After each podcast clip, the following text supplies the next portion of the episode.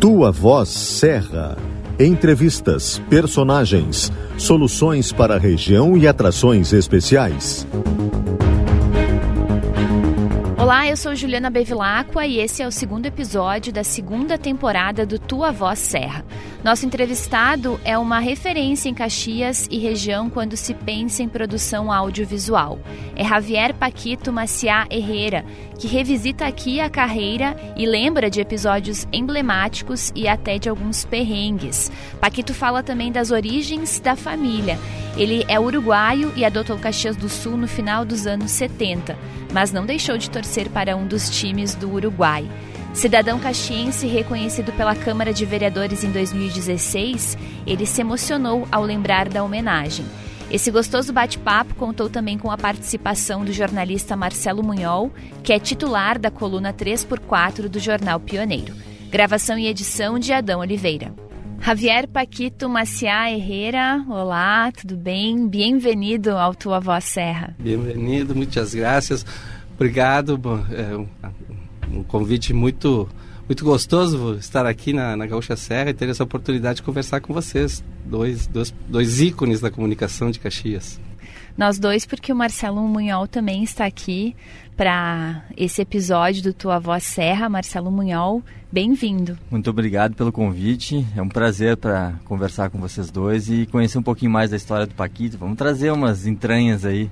Vamos, vamos lá, né? fala, algumas informações diferentes. Tipo de confessionário, talvez, né? é, quem sabe? Se o entrevistado ajudar, a gente vai nessa linha. A é. gente explora aí, né, o que, o que for para explorar. Mas para começar, assim, light, né, Paquito? Como, quando e por que veio parar em Caxias do Sul? Olha, então, eu nasci no Uruguai, né? Nasci em 65, né? E com nove anos, nós, em função da crise econômica no Uruguai, o pai decidiu vir arriscar o Brasil, que era o país do futuro, né? Nós vimos em, 79, em 75, 74, perdão, para o Brasil, né? Ficamos cinco anos em Porto Alegre, em 79 chegamos em Caxias. E aí ficamos aqui até hoje, né? E aí é, é, essa é a origem de por que em Caxias, né? Então de lá para cá muita coisa aconteceu e essa é a, é a... E por que Caxias, né? Porque primeiro foram a Porto Alegre. É, em Porto Alegre o pai botou uma, uma fábrica de móveis, né? E aí ele recebeu em 78 uma proposta para gerenciar a Fiat, a concessionária Piemonte Veículos, a Fiat que estava in, in, instalando em Caxias do Sul. E ele veio, ficou um ano aqui, nós ficamos ainda um ano em Porto Alegre para testar, ver como é que era. E em 79 viemos definitivo aqui para ficar aqui em Caxias, né, onde estava a concessionária, e aqui ficamos. E essas primeiras impressões, assim, não só tuas, enfim, da família, né? Porque que idade tu tinhas quando veio e que impressões teve, né, da cidade? É, é primeiro a gente veio, Porto Alegre, nove anos, né? Nós chegamos no, no domingo, na segunda começava as aulas, eu sabia falar sim e não, né? Aí, cinco anos depois, é, Porto Alegre a gente morava em Ipanema, na Zona Sul, lá, né? Quer dizer que lá era um, um espetáculo para nós, adolescentes, jovens, né? crianças ainda, né? É, e aí a gente veio para Caxias em 79 e a gente estava acostumado a andar chinelo, calção lá, né? E aqui tu via que era uma cultura diferente, né? Afora o frio, né? Que se assemelhava um pouco com o de Montevidéu. Montevidéu com o vento, o frio é um pouco parecido, né? Mas a cultura era mais fechada, tu não era... Tu era filho de quem? Tu era filho do Paco, né? Tu não tinha um sobrenome tradicional aqui. É, então, essas as coisas que, que mais impactavam, né? A cidade era mais... É, ela te freava um pouco, mas a, partir do momento que te acolhia, ela te acolhia mesmo, né? E assim foi. É, é tu ir conquistando, que acho que acontece na maioria dos lugares, né? E Paquito, bom, teu primeiro nome é Javier, Paquito é o apelido, filho do Paco, né? Quando, em que momento o Javier virou Paquito? Então, eu comecei a trabalhar aqui na casa, aqui na, na RBS, né, em 1982, né? É, e aqui o, tinha o Paulo Rodrigues, que era um dos uh, comunicadores, um dos apresentadores, que conhecia o pai justamente por causa da, da, da, Fiat, da Piemonte, né? E ele disse, ah, filho, tu não é filho do Paco? Sim, ah, tu é o Paquito, então, Paquito, Paquito. E aí a gurizada pegou Paquito, Paquito, Paquito e daí em diante foi só Paquito. Né? O Javier foi esquecido pela dificuldade, é Xavier, é Xavier, é com X, é com CH, né? É, e aí ficou o Paquito, que ficou mais fácil, né? E aí, daí em diante ficou... Ficou mais simples. É. E o que é que te trouxe para televisão, né? O que, qual era a atividade que tu já tinha? Na verdade, eu, eu, tinha trabalhado um ano com o pai na mecânica, que na verdade em, em 79 eu rodei no colégio. Aí o pai disse, ah, tu tá com pouca vontade, né? Vai, tu vai começar a me ajudar aqui na mecânica, né? E aí comecei a ajudar ele na mecânica. Um ano depois ele recebeu uma proposta para ir para Rio Grande gerenciar uma incorporadora. E aí tinha uma vaga de emprego na RBS e eu, ah, eu curtia demais né? essa coisa de bastidores, né? Aí fiz a, fiz a ficha, fui chamado, eu tinha 16 anos na época, né? E dali em diante entrei como operador de VT e aí fiquei, né? fiquei na casa por cinco anos, até 1987. Mas dentro da casa tu passou por quais funções? Assim, ficou só como operador? Não, não de operador de VT eu fiquei, na verdade, três meses, né? Aí surgiu a vaga de editor, editor de jornal. Na época tu era editor de editor que, que a gente fala é operador de máquinas, né? né? De, de editor de jornalismo e comercial. De manhã a gente tinha os horários de jornalismo, depois interrompia, fazia os horários de edição de comerciais, né? Aí logo na sequência tinha o eh, também era suíte, diretor de imagem do Jornal do Almoço, os, os jornais, né? E, e, na sequência logo passei para produtor só de comerciais. Saí do, da edição de jornalismo ficamos só porque aí o núcleo de produção comercial começou a ganhar mais força dentro da empresa. Né? E aí fiquei um ano e logo, e aí com 20 anos, eu, 19 anos, eu fui convidado a ser chefe de produção, né? Da área comercial, produção comercial e algumas coisas de especiais, como apoio para o jornalismo, que precisava de um aporte maior, né? Então, a partir daí, e aí em 87 que eu saí, tinha recebido uma proposta para ir para Cuiabá gerenciar lá uma, uma produtora de vídeo.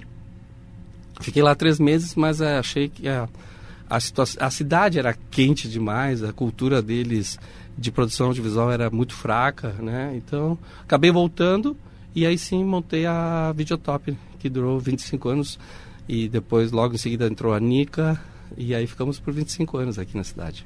E tu já tinha experiência antes de entrar na RBS ou aprendeu a trabalhar com audiovisual aqui? Aprendi a trabalhar com audiovisual aqui na, na, na RBS. Aqui é, é, a RBS é uma escola fantástica, né?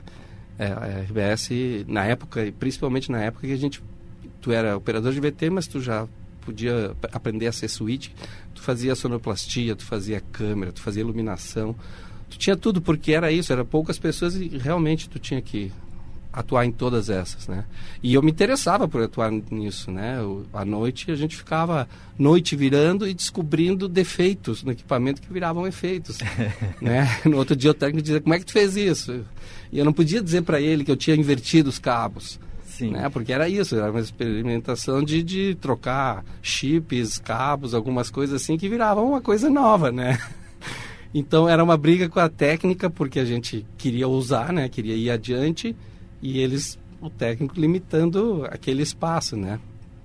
Mas é, o aprendizado foi aqui, aqui foi o aprendizado. Cada, é, as agências vinham aqui, queriam produzir seus comerciais e, e elas, eles vinham com a ideia e um cartão ou duas fotos e a gente tinha que inventar em cima disso, né?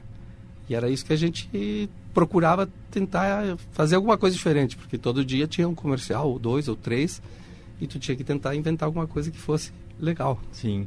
E sabes que o que que tu, o que que tu acha que pode ter tido de benefício para o teu trabalho, falando de hoje, dos momentos atuais, ter passado por essa transição de tecnologia?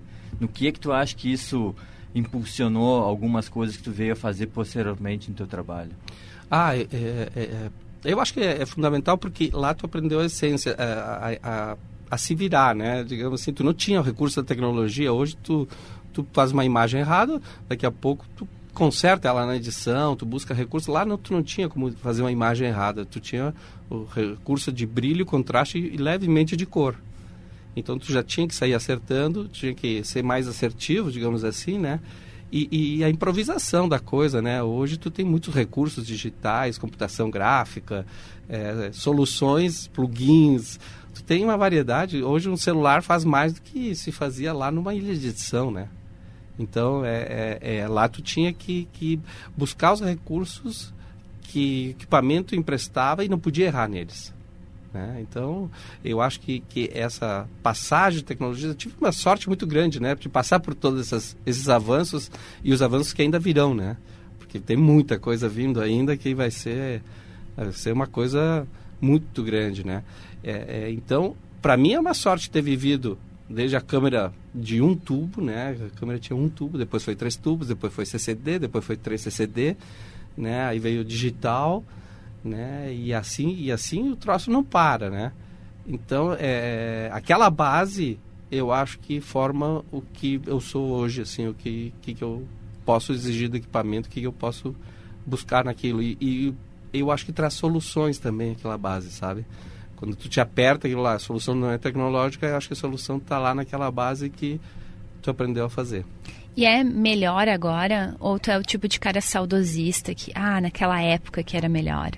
Ah, eu, eu gosto de lembrar aquela época, mas não dá para ser saudosista, né? Não dá para viver no, amarrado no passado, né? É, é, hoje, hoje tu tem os recursos muito melhores, né? É, hoje tu consegue executar uma ideia muito melhor do que naquela época, né? Então, acho que, que tudo a seu tempo, né? Naquela época o que se tinha era uma grande tecnologia, se tu vai pensar. Hoje temos uma grande tecnologia.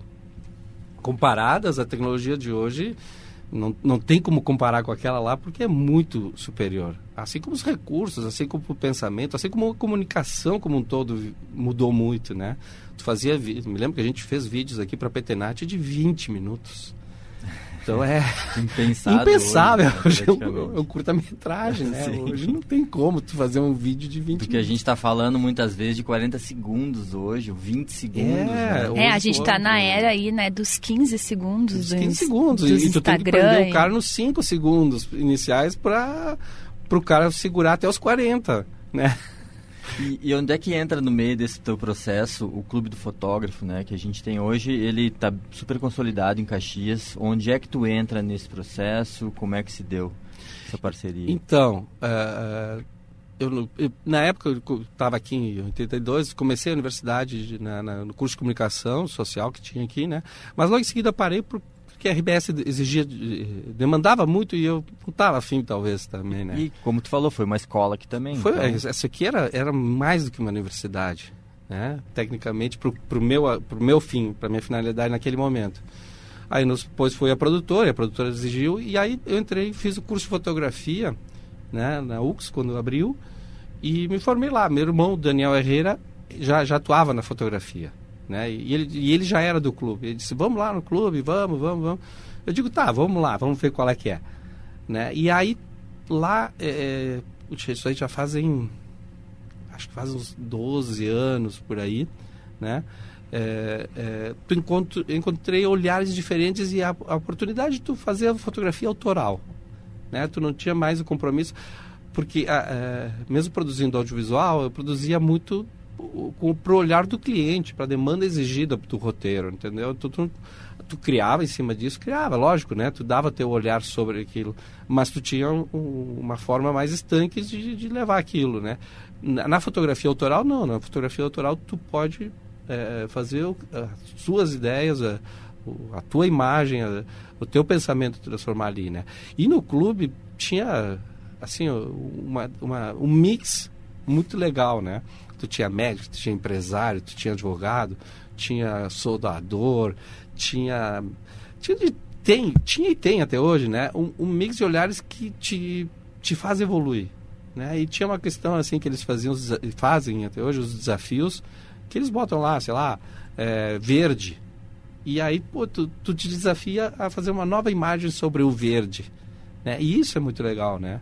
E aí entrei no clube passar dos anos, eles me botaram na direção de, de, de, fotografia, depois de comunicação, e hoje não estou mais diretor, mas todo dia é, ah, faz isso, Paquito, faz aquilo, né?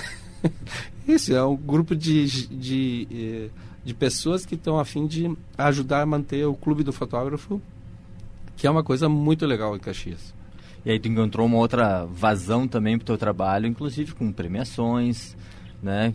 Participação de concursos, isso também te, te dá uma outra possibilidade, né? É, é tem essa questão aí do, do, do, do, clube incentivar a participação. Nós temos as bienais nacionais, né? Que um ano é cor, o outro ano é preto e branco, né? É, eu fui medalha de ouro numa nacional em 2014, né? E, e alguns outros concursos internacionais que, é, que, que participa o clube, né? E, e aí tu começa a ver que, pô, às vezes tu acha que tu não pode, né? Ou que Caxias é muito longe para participar de um concurso no Canadá, na Iugoslávia, na Espanha, sei lá. E tu vê que tu tem bons resultados lá fora, quer dizer, a gente está no, no, num bom patamar de fotografia e num bom patamar de, de criação de imagens aqui, né? É, a gente tem falado e visto que jurados internacionais às vezes olham a nossa imagem, ela não tem talvez a preciosidade técnica de uma imagem que o cara fez no Canadá. Mas a comunicação da imagem, isso eles notam que é, é o conteúdo. A força da imagem. A força né? da imagem é que chama a atenção deles, né? As pessoas costumam dizer que, que tu tens o olhar muito apurado, que cenas que de repente uma pessoa não vê, tu consegue ir lá capturar, né? Registrar, imortalizar essa imagem. Uh, como é que se trabalha esse olhar mais apurado para uma boa fotografia? Como é que é esse teu processo? As pessoas são generosas, né? é, eu acho que isso vem um pouco. Eu sempre fui um cara muito tímido, né? Eu, é, com essa coisa da produção de visual, que tu começa a ter que ir para frente da câmera, comandar pessoas que estão na frente da câmera e tu atrás tu tem que quebrar esse, essa tua timidez, porque tu tem que comunicar e falar para as pessoas o que, que elas têm que fazer, né? É, e, e, eu ficava brincando com, com meus brinquedos lá, os carrinhos, os índiozinhos, coisas, enfim, de criança. E eu ficava imaginando já histórias lá, né? É, é, é a partir do momento que, tu, que eu entrei na RBS, eu, eu tinha que criar coisas, né? E aí tu começa a ver que tu não pode ter a mesma imagem sempre, né? Eu me lembro que os comerciais, os caras diziam, não, tu começa com o zoom da fachada e aí... Eram umas coisas Sim, toscas, né? É, mais, e mais padronizado, como um olhar padronizado. É, também, exatamente. Né? Me lembro que era um audiovisual que eu fiz um audiovisual para uma, uma agência que o cara dizia, mas não tem zoom nisso. Tem que ter a câmera em movimento, tem que ter a câmera em movimento. É zoom, e zoom, e zoom. E, eu dizia, não, a gente pode quebrar isso. Cansa, né, essa coisa do zoom. Então tu começa a ver diferente, né? É, o outro dia me permitia eu estava lendo uma coluna na Zero Hora e me permiti sair de Caxias, sair aqui em Caxias, caminhar com olhar estrangeiro. Caminhar, eu caminhei pela praça aqui, pela praça, pelo Eberle, me sentindo, sei lá, em Firenze, ou em Manaus, ou em Vitória do Espírito Santo, sei lá. E tu descobre uma nova Caxias. É muito legal, sabe? Porque tu sai de Caxias, tu passa por essa rua que tu já está acostumado, né? A ver o limo na calçada, sei lá, e, e, aí tu começa a olhar aquele limo na calçada como uma coisa diferente. É, é isso que eu acho que é, tu tem que praticar o tempo inteiro. Como tu pode fazer aquela imagem, aquela comunicação diferente. Acho que é por aí. Acho que dentro desse teu trabalho também de, de comunicação e comunicar, né, uma, uma, uma situação, também tu passou por uh, trabalho com, com é, trabalhando com campanhas eleitorais, né? Como é que é esse processo um pouquinho mais delicado e fala um pouquinho de bastidores, assim, se tem coisas que, que foram transformadas ou mudadas em função do bastidor. É, tem, é não dá para revelar tudo, né? Daqui 100 anos só. É, mas é, é um universo muito louco esse, já foram 18 eleições, né? A maioria aqui em Caxias. E é um universo muito legal. Eu tive a sorte aqui de viver em Caxias aqui, é, uma transição. Como eu comecei novo, eu passei muitas lideranças é, empresariais e é, políticas, políticas, né? E culturais, enfim, pessoas que fizeram a Caxias, né? É, e esse universo da, da, da, política nós entramos em 88.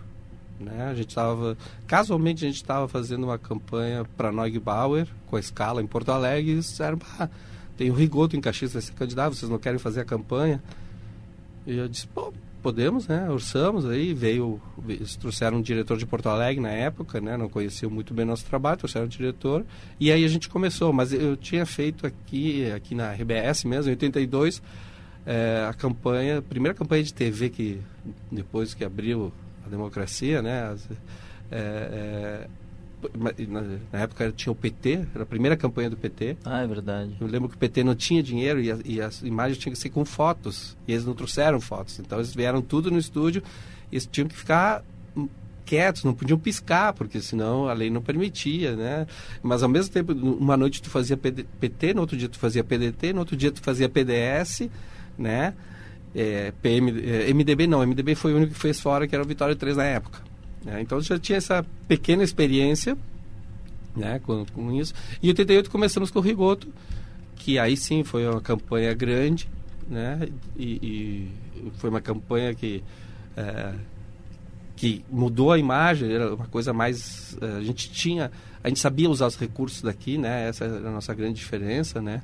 E a campanha do Rigoto tinha talvez um pouco mais de investimento, né? Então ali fomos marcados. Depois fizemos 92 o Sartori, a primeira a primeira campanha dele em, TV, né? Me lembro que o Sartori foi uma reunião no Rigoto, no Sartori, ó, oh, Nico e Paquito vão fazer tua campanha. E o Zé dizia, tudo bem, mas eu não quero aparecer. do jeito do Sartori e Zé ser, né? Mas é, é uma campanha também que de poucos recursos, né? Mas a gente conseguiu ali começar uma carreira visual para ele. Em 96 voltamos com o Ricoto, que se elegeu o PEP na época, né? Que aí tinha uma grande estrutura de campanha, né? É, 90, nós estamos em 96, 2000 veio a do, do, do, Sartori contra a reeleição contra o PEP, né? E aí tinha aquela coisa do sartei, não sei o quê, né? Que o pessoal do, do, do PEP começou, sartei, sartei, sartei, rindo do Sartori, né? E o pessoal já começou, ah, vamos, vamos botar lá, é, Pepe não, Pepe, Pepito, Pepe. Eu digo, cara, campanha não se faz assim. Quando, ou tu dá uma resposta e a resposta tem que ser certeira, ou tu não, fica quieto, né? Deixa no vácuo. Indiferença, indiferença mata, diria minha mãe, né? e aí eu disse, mas se vocês querem dar uma campanha... Eh, e isso é um valor de Caxias que é muito grande, é a família, né? O sobrenome aqui é, é, é muito importante. E aí fizemos um texto para o Sartori, ó, oh, Pepe, tu ofendeu não a minha, todas as famílias, não sei o quê. Quase reverteu a campanha. Uhum. Então, o, o Sartei, que foi uma piada, a gente fez do limão uma limonada, né? Que é uma, uma questão muito parecida em algum momento, a questão política, assim, de, dessa comunicação visual com uma empresa, uma imagem Exatamente. de um candidato, uma imagem que tu é, é, muitas é, vezes... É, é, um produto se, a ser vendido, né? Se cria dentro daquela ilha de edição, ó, isso a gente põe isso, com isso vai trazer tal informação, tal, tal é, imagem. Né? Exatamente, né? e trazer, mexer emoções. Campanha tem muito disso, né? É mexer com emoções, né? Não é um discurso político que encanta né? Como tu emociona o eleitorado e, e, traz identidade e esse cara acreditar que esse cara é um bom cara, que é um cara que, que vai ajudar, né? É, às vezes tu vê que os candidatos muitas vezes são muito bons e eles têm um entorno nem tão bom, uhum. né? É, é, isso que tu percebe e às vezes quando eles assumem mesmo eles dizem, ó, oh, a gente às vezes tem é, o sistema te, te bloqueia, te trava, né? Eles até queriam fazer mais e às vezes o sistema não permite, seja, sei lá, por licitações, por questões legais, enfim, é, é, mas é um universo bem, bem complexo. E a gente fez campanha, por exemplo, em Pelotas, né? E lá, lá, o funcionário público é muito forte lá, o funcionalismo público é muito forte porque a cidade não é industrial como Caxias, que tem um comércio forte, um, uma indústria forte que tu, se o cara sair da prefeitura, ele vai para a indústria e vai trabalhar entendeu? Lá sai do funcionalismo público, né, da prefeitura ali, tem poucas opções. Então lá o troço é mais pegado lá, os, lá os caras te ameaçam na rua, né? A gente estava lá e a gente viu isso, né? É, lá o troço é, é mais pegado. Mas é uma situação, a situação é a mesma, né? É uma campanha A contra B, né? E ali acho que a gente é, a gente tinha eleito o, o Alceu Barbosa Velho no primeiro turno e a gente foi para o segundo turno lá Saímos em cinco dias, o pessoal ligou, venham para cá, para Pelotas. E a gente foi para Pelotas, né? Fizemos um contrato lá de risco lá e funcionou. E elegemos o Fetter na época. O, o, o atual governador, aliás, agora não é, agora é candidato, Eduardo Leite, era o assessor, o braço direito do Fetter. Ele ficava com nós todo dia lá, né? E, e o, o Eduardo era de uma inteligência absurda sabe? A capacidade, além de conhecer todo, todo o sistema da prefeitura, ele tinha os números, os, os dois tinham é, três, três pessoas, o, o Sartori, o Fetter e o Eduardo, esses caras, não sei como eles conseguem ter uma cabeça para absorver tanta informação de tanto. Ah, o, quantos metros de cano foi lá no bairro São Leopoldo? O Sartori sabia. Sabe? Sabe. É, e, e, isso é muito uhum. legal, tu ver que os caras são comprometidos com o troço, né? Agora tem esse movimento também, né? Faz ali campanha política, sai, volta a fazer teu trabalho. Como é que se dá isso, né? Até para manter a, a, credibilidade da produtora, enfim, do, dos trabalhos, né? Porque também fez trabalho para diferentes empresas em Caxias. Sim, sim, Então, como é que faz esse movimento, né, para é, manter a é, credibilidade? A gente sempre brincou que o nosso partido é o partido verde, né? Verde dólar. Porque para nós era um negócio, nós, eh, as pessoas achavam que a gente era PMDB, nós nunca fomos filiados a nada, né? É, a gente, muito pelo contrário, a gente orçou diversas vezes para todos eles, né? Para o PEP, é, a gente fechava com quem viesse primeiro, a verdade, com quem efetivasse a negociação contrato, antes. É, exatamente, era um contrato de trabalho, né? É, lógico que por empatia a gente acabou trabalhando com, com o Rigoto, que nos aproximou do Sartori, que veio uma nova de Rigoto, uma nova de Sartori, por confiança e tu já saber o esquema, né? Mas não quer dizer que a gente tenha mais empatia por essa ideologia ou por aquela ideologia. Né? E assim também acontece no, no, mercado empresarial, né? A gente muitas vezes trabalhou para Unimed, Círculo, Fátima, juntos e, e aconteceu casos da mesma ideia da Unimed, do Círculo, estar, a gente usar a mesma ideia sem as agências saberem que estavam fazendo a mesma ideia. Uhum. E a gente não podia dizer para ele, ó, oh, isso aqui o outro vai fazer, o outro vai fazer. Graças a Deus aconteceu de um deles não fazer aquela ideia. e depois a gente contou, ó, oh, a gente porque senão parecia que a gente tinha levado, né? Uhum. a gente, ó, isso aqui estava sendo orçado igual, né? A gente mostrou. Mas diversos casos, né? Ou tu criar um comercial aqui e Porto Alegre fazer o, fazer o comercial aqui para Tavieira e, e, a, a Renner, até, sei lá, o Moda Homem em Porto Alegre fazer igual. Obviamente Caxias teria copiado. E não, nós tínhamos lançado. Mas é, é muito louco. Mas é, a questão da ética, a gente fez vários lançamentos de produtos, Marco Polo, é, Randon, outras coisas assim que a gente via o produto antes, sabia do produto antes e não podia entregar informação, né? Tem questão de sigilo nisso, né? Sim, tu falou de dois exemplos que são lançamentos que não são só regionais nem nacionais, muitos deles mundiais, exatamente, né? Exatamente, exatamente. Tu pega geração, Marco, Marco Polo, a gente passou pelo lançamento de geração 5, geração 6, geração 7, né? E, e, e todos eles a gente via o projeto antes e tinha que é, ver o protótipo e gravar o protótipo antes, né?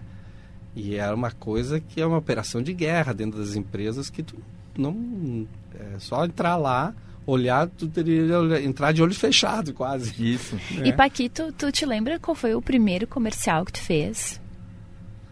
Ah, a gente era tanta coisa. Olha, a gente fazia muito Vila Rica, Casa Tomazeto. A gente fazia é, é, participação de, de, luto, né? Participação de luto era vendida. É verdade. Né? Uhum. Então, daqui a pouco chegava, o, a agência era o Paulo Rodrigues, ou chegava o, o Lucena, que era o, o diretor, o gerente comercial da época, o Lucena, ó, mais uma participação de luto. E locutor, ah, pega o Dudu ali e fala, manda ele falar. né? Porque a participação de luto era, era qualquer hora, né? uhum. né? Então chegava e tu tinha que fazer. É, mas eu me lembro muito de Vila Rica, Calcanhoto, Lojas Arno, é, qualquer tu tinha ofertas da semana, toda, toda semana, né? E tu tinha que inventar coisas. E o mais emblemático? Olha, o mais emblemático na época da RBS talvez tenha sido a mensagem de final de ano que a Exacta, na época, hoje a Planet, né, o Biazus, fez, acho que era do, do guerrilheiro. Né? Era, um, era um cara guerrilheiro e aí aparecia um anjo lá, que ele parava de, com as balas. E foi um, um, um, comercial que foi premiado fora, inclusive, né? E aquilo lá, pá, Caxias foi uma revolução. Como é que tinham feito aquilo lá em Caxias, né? E era isso aí, era espoleta, bota lá em três, lá com corda, era na linha 40 gravado, uma arma de fake, enfim, é, recursos de edição, tentar fazer tiros, é, fusões e cor e filtros que não, não, a gente não usava, mas que começou ali a ser aplicado, né? Basta de discórdias.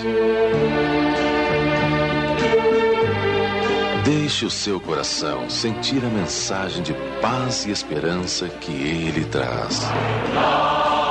Você não está só. Ele está presente em todos os momentos da sua vida. Esse foi um comercial bem impactante. Teve vários, depois a gente fez vários Celi, Malha Celi aqui. E tu participou de alguns que eram videoclipes que se fez aqui, né? De algumas bandas. Sim, sim, sim. Aqui, aqui a gente co começou na época, tinha o, o Sul Encanto, que era da RBS, Isso. né? O programa Sul Encanto. E a gente uh, teve música com o pessoal de Flores da Cunha, da, da, da Vindima da Canção, que depois a gente tinha... Como nós éramos um núcleo de produção, cada, cada emissora do interior nomeava uma banda, escolhia a banda e mandava o clipe dessa, né? E a gente mandou várias, mandou uma com Itajaíba Matana, que tinha eh, vencido aqui no, no Cine Ópera, tinha sido a final, que era um, um concurso regional da RBS, regional não, estadual, né, da, da RBS, e cada vencedor ganhava o clipe e rodava né, no estado, né, no sábado de tarde. A gente mandou, né, lembra da Jaíba Matana, depois a gente fez do pessoal de Flores da Cunha, aí depois já eu já estava na, na, na, na Videotop, mas o, a Paty Parenza fez outros. Sim, tinha um que era da banda Transe, que era isso o Guto Basso cantando. Isso, isso, isso. esse foi... Esse é uma lenda, esse clipe. O, o Guto é uma figura, o Guto é, é uma lenda, né? É, e assim foi uns três ou quatro clipes, assim. É, depois teve outros com o Renato Enche. Porque era isso, o pessoal sabia que eu conhecia o equipamento como operar ele.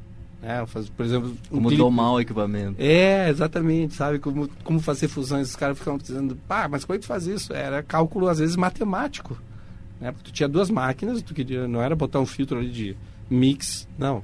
Tu tinha que largar uma lá, outra aqui, tinha que esperar o intervalo comercial acontecer para poder largar e, e, e fazer essa montagem, né? Então era, era um desafio, era, era muito legal. E tem muita coisa aí. Teve comerciais de Festa da Uva, Festa da Uva de 91.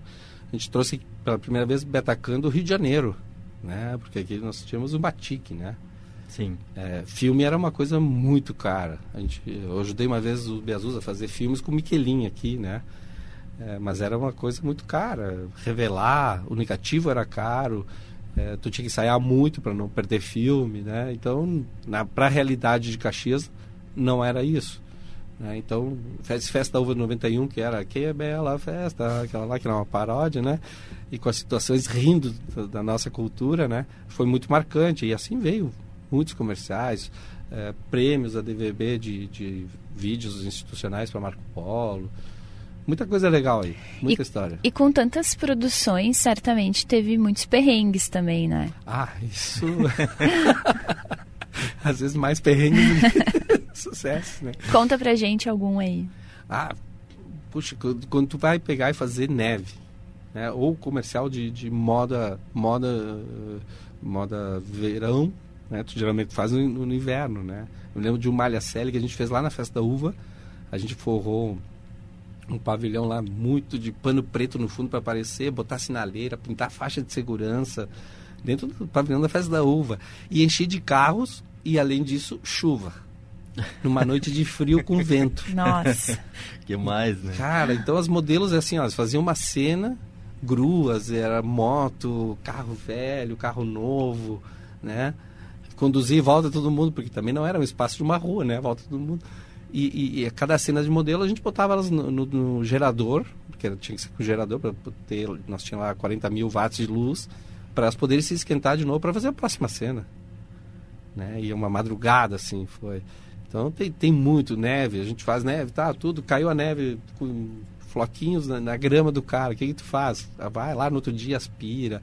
Ixi, é, a própria Marco Polo, nós estávamos com o protótipo no, gravando lá nos cataventos, lá no, no, nos, nos eólicos lá em, em, ali em Tramandaí. E no final da gravação, em Osório ali, é, no final da gravação, já era noite, passa um caminhão, caminhão o, ônibus estava estacionado na lateral, o cara arrancou o espelho do protótipo. caminhão. Graças a Deus foi só espelho, mas é, é, eles te, te, davam o ônibus para gravar um dia, no dia seguinte já a engenharia ia usar, o comercial ia usar. E por sorte eles tinham mais um espelho daquele lado. Por sorte, mas era, foi o, o que não deu certo que eles improvisaram e depois arrumaram, né? Sim. Então, quer dizer, o que tu fala de perrengues, nossa, é muitos. Sim, porque produção tem que ter o plano A, B, Ah. C e D, torcendo é, para não ter que é, usar o E. É, é, isso, essa escola da produção é uma coisa muito legal, né? Porque é isso, tu chega lá, sei lá, campanha política, com o candidato, vamos fazer uma roda de conversa no bairro Serrano. Chega lá, não tem ninguém. Qual é o plano B? O candidato não pode perder aquela agenda, Sim. né? Porque ele tem mil encontros, ele... é, em geral, eles não gostam de perder tempo gravando para TV, né? Eles odeiam, na verdade. Eles odeiam, né? É, e aí tu tem que ter já o plano B para solucionar aquilo lá. Entendeu? Virar do- da conversa virar um bate-papo com um morador, sei lá, entendeu? Uma caminhada com um morador. É, é, tu tem que já estar prevendo essas situações. Pensar né? em alternativas. O, o bom é tu sair. é, eu diria que a parte é, legal é quando tu está gravando. Porque aí, porque o antes é que tu não pode errar, né? A pré-produção é que tu não pode errar. Tu tem que prever tudo ali. Se tu tiver com tudo, lá na hora vai, vai ter o perrengue, sim, mas tu já está né? precavido com isso. E Paquito, bom, 2016, eh, tu recebeu o título de cidadão caxiense e aí se tornou oficialmente, né, no- de papel passado, É. cidadão de Caxias do Sul. Como é que foi esse reconhecimento, se tornar caxiense? Olha, que louco, né, cara? Passa um filme, né? Falou, tá, né, tá do cara que tava emocionado. Tem edição aí, não. tá tranquilo. Pra curar o silêncio, não. O Adão resolve. Enfim, foi uma emoção, olha, foi emocionante, porque tu chegou aqui sem um sobrenome típico e daqui a pouco a cidade te reconhece. Isso é muito legal. Claro que é bonito. É bacana. É, e, e passa esse filme, né? E, e- e, ah, eu a- assisti o vídeo, né, da, da, Pronto, ses- da sessão solene da, que, que concedeu, né, o título e é um vídeo muito bacana porque tem muitos depoimentos, né, depoimentos das pessoas que, que te conhecem, teus amigos, pessoas que, que trabalharam contigo e, e dá pra ver assim que, que tu fez muitos amigos, né, em Caxias do Sul nesses anos. Tinha depoimentos nesse vídeo do Iotti, do Paulo Bellini, do Sartori muita gente reconhecendo né, a importância do teu trabalho. É, é, é muito legal. É que, que eu disse, eu tive a sorte de ter uma transição é, por, por lideranças empresariais, lideranças políticas. Perdão. Quando tu pensa, pô, tu passei por um Pedro Simon, cara. O cara é uma referência na política, podem gostar ou não, o cara é uma, uma, uma sumidade. Quando tu fala de um Paulo Bellini, eu tive a oportunidade de... eh, Paulo Bellini no final da vida dele aqui, nos, depois dos 80 anos, ele de repente batia na, na porta da produtora, que é perto da casa dele, e dizia, ah, tem uma música aí, tu faz, legenda ela pra mim, pra fazer os karaokê dele, né? Ele chegou com uma câmera de filmes, de- que ele filmava, e disse, ó, vou fico- essa eu queria dar pra ti, que ficasse contigo, Bonito, sabe? isso, né? Pô, o cara é- era a cabeça da Marco Polo, junto com o seu Walter, o seu Walter era uma, uma cabeça transformadora, sabe? Uma coisa que a gente eh, dava ideias de, de, de, de vídeo institucionais para Marco Polo para o seu Walter, e o seu Walter dizia não sei se eu entendi bem, mas eu gosto disso. Manda ver, né? Ele apostava, né? E, e assim vai. Pô, quantas vezes a gente gravou com o seu Raul Randon, sabe? É, com Clóvis Tramontina, sei lá, é, é, Virvi Ramos e pessoas que tu vê que as pessoas às vezes criam uma distância, um endeusamento, mas são pessoas normais como a gente é. Sim, sabe? vão ao supermercado. Vão ao né? supermercado, vão ao banheiro. Vai ao banheiro. né? né? Então é, é muito legal e aí vai se criando essa empatia, né? É, é, que, é bacana. O Yacht, pô, o Yacht, é, a sala que a gente começou a produtora era da Dona Zoé, a mãe dele, né? E, e ele trabalhava na agência A, que era ali junto. E aí veio as maratonas com o Yacht. Enfim, vocês conhecem o Yacht, né? Um Sim. né? E, e assim outros tantos, outras tantas pessoas que, que são as pessoas queridas, sabe? É, é, Caxias foi muito generosa e tem muita gente generosa. Né? Eu vim de fora, mas milhões de pessoas vieram de fora, assim como é, os próprios antepassados dos Munhol, né? Dos Bevilacqua, também vieram aqui, Sim. tal qual eu, né? Chegaram aqui, fui arrancado de Montevidéu e logo em seguida estava no Brasil e assim vai, né? É, e tu reforça algo que é bonito. Eu acho que quem ah, trabalha com comunicação tem essa, essa sorte, esse privilégio da gente encontrar pessoas no nosso caminho É. que momentos, assim, fagulhas de, de lucidez e, e nos dão e nos entregam suas preciosidades muitas vezes, né? E voltando ao que a Julie trouxe antes, aí ao mesmo tempo ser reconhecido na cidade onde tu não é nascido aqui, também por essas pessoas tendo aval, acho que isso também te é, é valoriza legal, é legal muito isso. a história. E, e, esse título não é meu, né? É de, porque a gente não faz nada sozinho.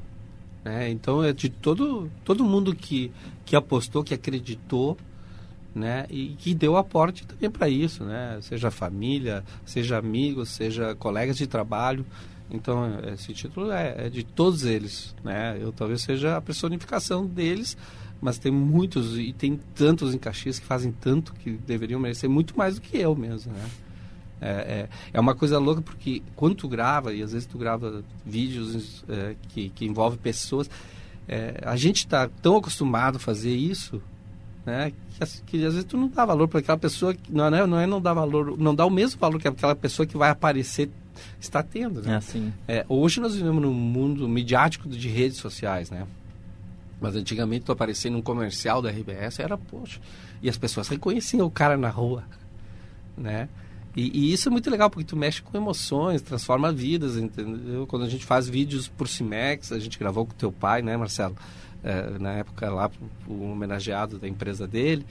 E, e, tu traz verdades que as pessoas não diriam. Sim. Né?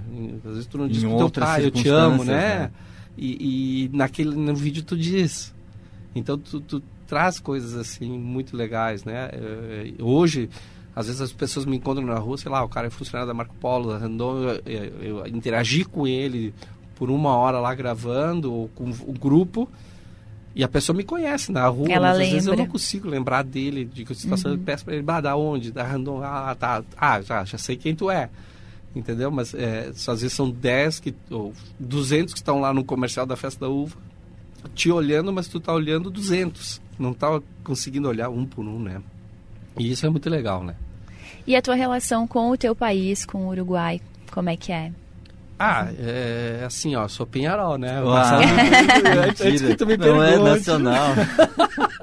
nacional saiu internacional. Inclusive, eu virei colorado, né? Porque o, o, era o capitão do Penharol lá no Uruguai, né? E veio jogar no Inter. E quando Isso. nós viemos para o Brasil, ele jogava no Inter. Então, nós viramos colorados, né? Era o nosso capitão. Natural. Né? Mas eu te, é, lá ficou a família, né? naquela época, eu me lembro, para fazer uma ligação levava às vezes meia hora para completar uma ligação, era muito caro e era só para família. E o resto era carta que podia levar às vezes 15 dias, tinha carta que levava 30 dias, né? Os amigos de infância ficaram tudo lá, é uma coisa muito louca. Me lembro nós indo embora e do ônibus e vendo toda aquela galera que tu queria bem e tu indo pro norte que tu não sabia, né? É, mas até hoje a gente tem amigos, a turma que a gente se encontra lá. Eu tenho o, o tio ainda mora lá, o, o meus, os meus primos voltaram para Barcelona, fizeram o caminho inverso do, do, Dos pais. dos pais, né? É, estão em Barcelona, mas a gente tem muito, muitos parentes, muitos parentes, alguns tios, né? E primos e amigos muitos, amigos muitos que a gente e hoje com as redes sociais fica muito mais fácil falar, né? Sim, mas daí Copa do Mundo.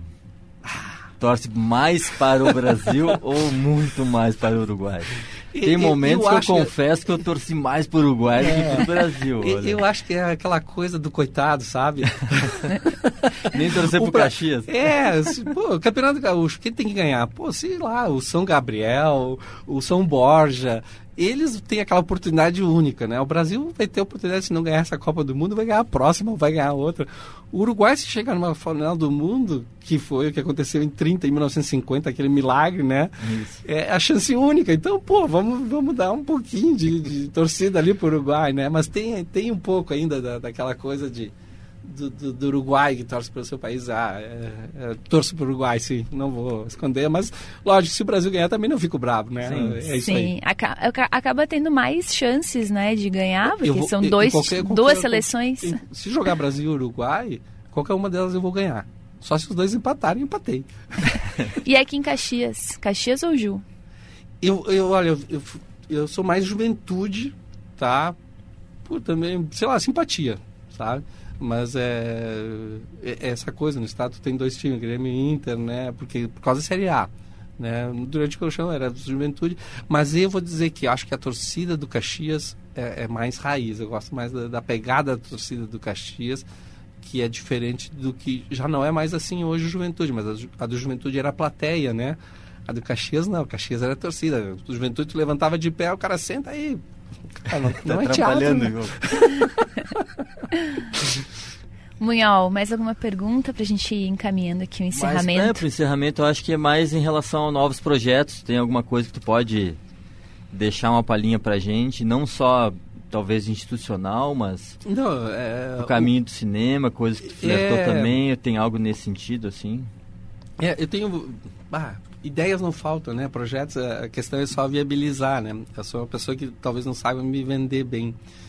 Né? Mas eu, eu gosto muito dessa ideia da, do autoral, né? Fazer essa coisa de, de cinema. Acho que essas leis estão de fomento que estão vindo aí, que ficaram paradas, né? ficaram Sim, num ócio pandemia. Né? Na, na pandemia e nessa atual administração a cultura foi totalmente é, desmantelada, né? É, mas que eu acho que vai vai tá, tá se respirando. Eu pretendo entrar com, nessas áreas mais autorais, que tu tem uma, uma, vantagem de tu fazer o que tu, tu acha, como tu quer mostrar aquela imagem e não a estética de, de, de comercial, digamos assim. Sim, né? que é bem tu, diferente. Né? Exatamente. Né? Então, acho que, que nesse, nesse sentido, sim, eu pretendo fazer mais é, documentários ou, ou, filme. Filme tem um lá e tem ideia de três ou quatro documentários. Mesmo assim, com fotografias. É, tem uma ideia que não sei, um dia talvez eu faça, era projetar aqui no, sei lá, janeiro, nos prédios de Caxias, imagens. Sim, né? bem bacana. Ah, é, fotografias da gente de Caxias. Tem, tem muita coisa legal que se pode fazer aqui. é. Acho que vai potencial. ter gente procurando aí depois de ouvir o programa. Ó, oh, tomara. Para novos projetos. Javier Paquito Maciá Herrera, muito obrigada pela participação aqui no Tua Voz. Foi um prazer conversar contigo. Obrigado, obrigado a vocês a, acolhida, muito bom estar aqui na casa que a gente começou, sabe? Sou muito grato à RBS, acho que é, é, mesmo ela sendo tendo o, o, império dela que às vezes domina o mercado é, de remuneração, às vezes, né? Ela é uma grande escola. Isso aqui é uma grande escola, é uma grande oportunidade de emprego. É, mudam as, as, gestões. Eu conheci o seu Maurício, né? Conheci o seu Maurício aqui na, nessa, nesse ambiente aqui, o seu Maurício Roski. Um ícone, né, cara? O cara era um querido. O cara era um queridão. Isso que eu te digo, eu tive muita sorte, né? Então, é, agradeço vocês dois que são Marcelo com suas colunas que faz a gente chorar, faz a gente. Se chora é ruim, então. Não, não. Não, de emoção. Toca, de né? emoção. Né? tem, tem a Juliana que a gente ouve todas as manhãs, né? É. A gente fica ah, pensando obrigada. como é que essa galera acorda essa hora da manhã, né? Mas tem tanta gente que acorda, né? E que estão aí para nos servir e é muito legal estar aqui, né? Então, muito obrigado pelo convite. É o que eu disse, tem tanta gente aqui em Caxias que poderia estar aqui no meu lugar que é uma honra e um privilégio estar aqui. Obrigada. E Marcelo Munhol, obrigada também por dividir aqui os microfones. Eu que agradeço aí, um bom papo. São coisas que vai para além de uma entrevista, é um bom papo, né? É, Flui bem. Com certeza Bacana. foi um excelente papo.